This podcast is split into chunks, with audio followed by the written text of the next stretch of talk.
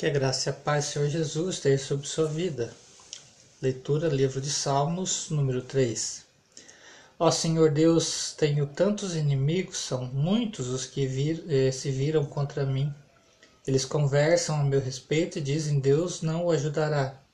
Mas tu, ó Senhor, me proteges como um escudo, tu me dás a vitória e renovas a minha coragem. Eu chamo o Senhor para me ajudar e lá do céu do seu Monte Santo ele me responde.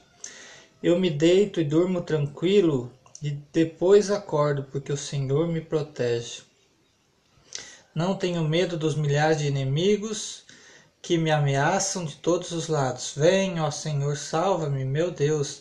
Tu atacas os meus inimigos, tu humilhas os maus e acabas com o seu poder. És tu que dás a vitória, ó Senhor Deus, abençoa o teu povo. Deus abençoe sua vida com, este, com esta leitura no nome de Jesus.